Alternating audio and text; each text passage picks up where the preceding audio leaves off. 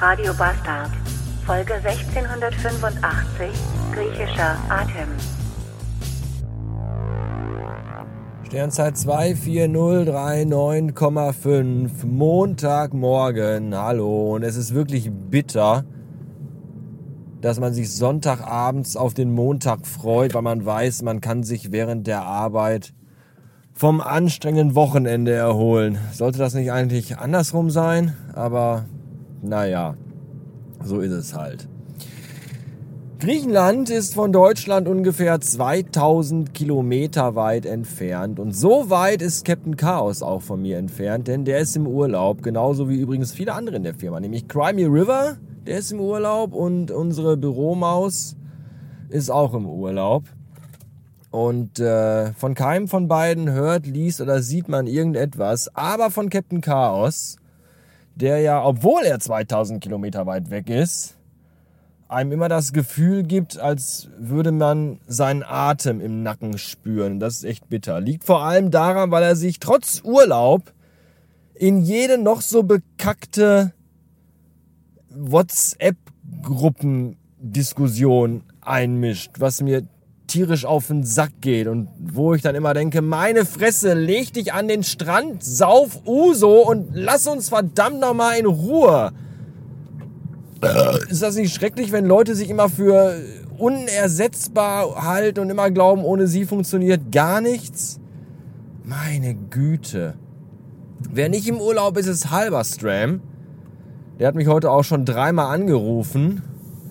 Dreimal habe ich versucht, ihn zurückzurufen. Beim ersten und zweiten Mal war besetzt und beim dritten Mal ging er nicht mehr ran. Weiß ich auch nicht, was da los ist. Wahrscheinlich ist er nach zwei nervigen Telefonaten nach Hause gefahren. Ich habe keine Ahnung. Ich habe ihn aber doch erreicht, leider, weil ich muss dann ja so lange versuchen, bis ich ihn erreiche und das ist echt bitter.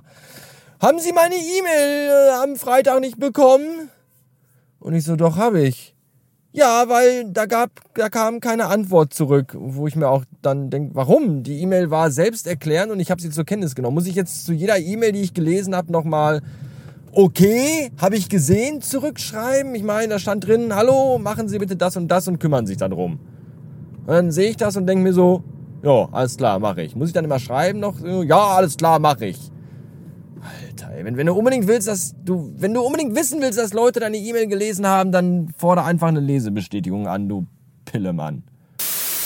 Ah, das liebe ich ja schon wieder. Ja, auf die Autobahn drauf, also jetzt nicht ich, sondern ein anderer. Ja, auf die Autobahn drauffahren, Blinker links, direkt das Gaspedal bis in die Ölwanne treten und schön mit 180 auf der linken Spur lang ballern, obwohl nur 100 erlaubt sind. Ja, Gas geben und treten und das können sie alle. Aber gerade eben die gleiche Fotze in ihrem scheiß Mercedes, die jetzt hier abgeht, war gerade eben nämlich beim Linksabbiegen auf die Autobahn drauf nicht in der Lage zu erkennen, dass sie einen grünen Pfeil hatte, dass die Ampel ein grüner Pfeil war. Das heißt, wenn du jetzt links abbiegst, ist alles frei. Fahr einfach. Nein, bleibt die Piskuh stehen, mitten auf der Kreuzung. Gas geben ist nicht schwer, aber sich auch mal an die Verkehrsregeln halten und mal gucken, was vor einem passiert. Das ist das Spannende. Du blöde, dumme Fotze. Bin heute übrigens den ganzen Tag in Düsseldorf unterwegs und äh, bin jetzt seit 25 Minuten in der Stadt und möchte schon alles anzünden. Ernsthaft, was für ein beschissener Verkehr, was für eine Wichse hier. Unfassbar.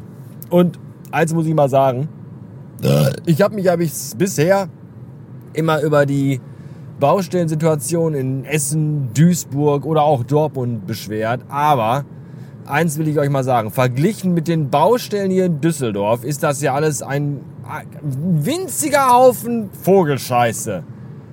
In Düsseldorf wird ja anscheinend nur noch von Baustellen zusammengehalten. Das ist ja unfassbar. Oh, wenn ich daran denke, dass ich den ganzen Tag heute durch diese scheiß Stadt eiern muss mit dem Auto, möchte ich jetzt schon im Strahl kotzen. Ach, ist das alles wieder schon wieder hier zum Kotzen. Am Donnerstag letzte Woche in der Telco hieß es noch, ja, du fährst am Montag auf jeden Fall die Kunde in Düsseldorf. Mega wichtig, ra, ra, ra.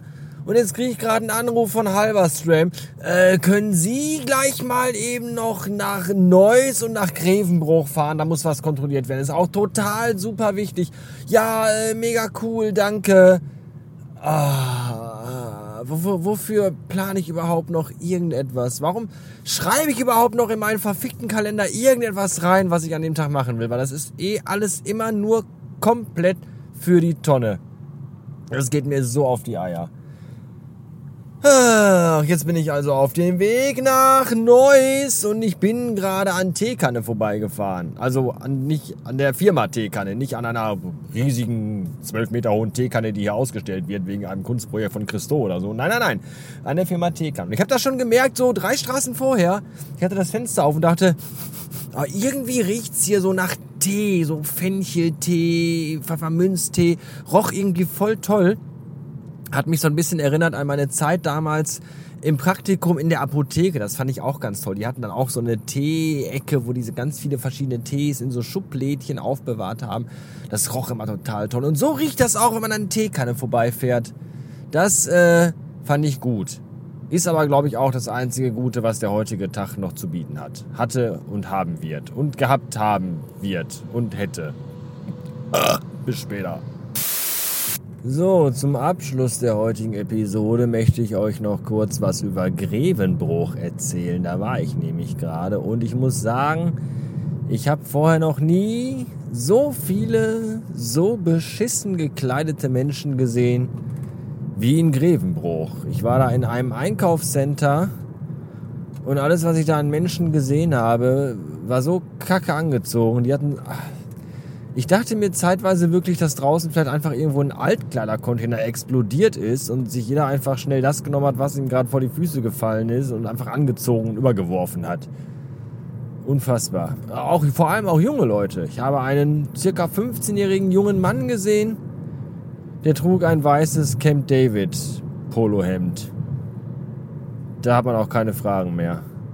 Wer Camp David Klamotten trägt, hat die Kontrolle über sein Leben verloren. Da bin ich, da, dessen bin ich fest überzeugt. Tja, das war's für heute. Ich bin hundemüde, den ganzen Tag aber schon. Das liegt nicht an, an, an den Grevenbruch. Vielleicht auch mit bei, aber nicht nur.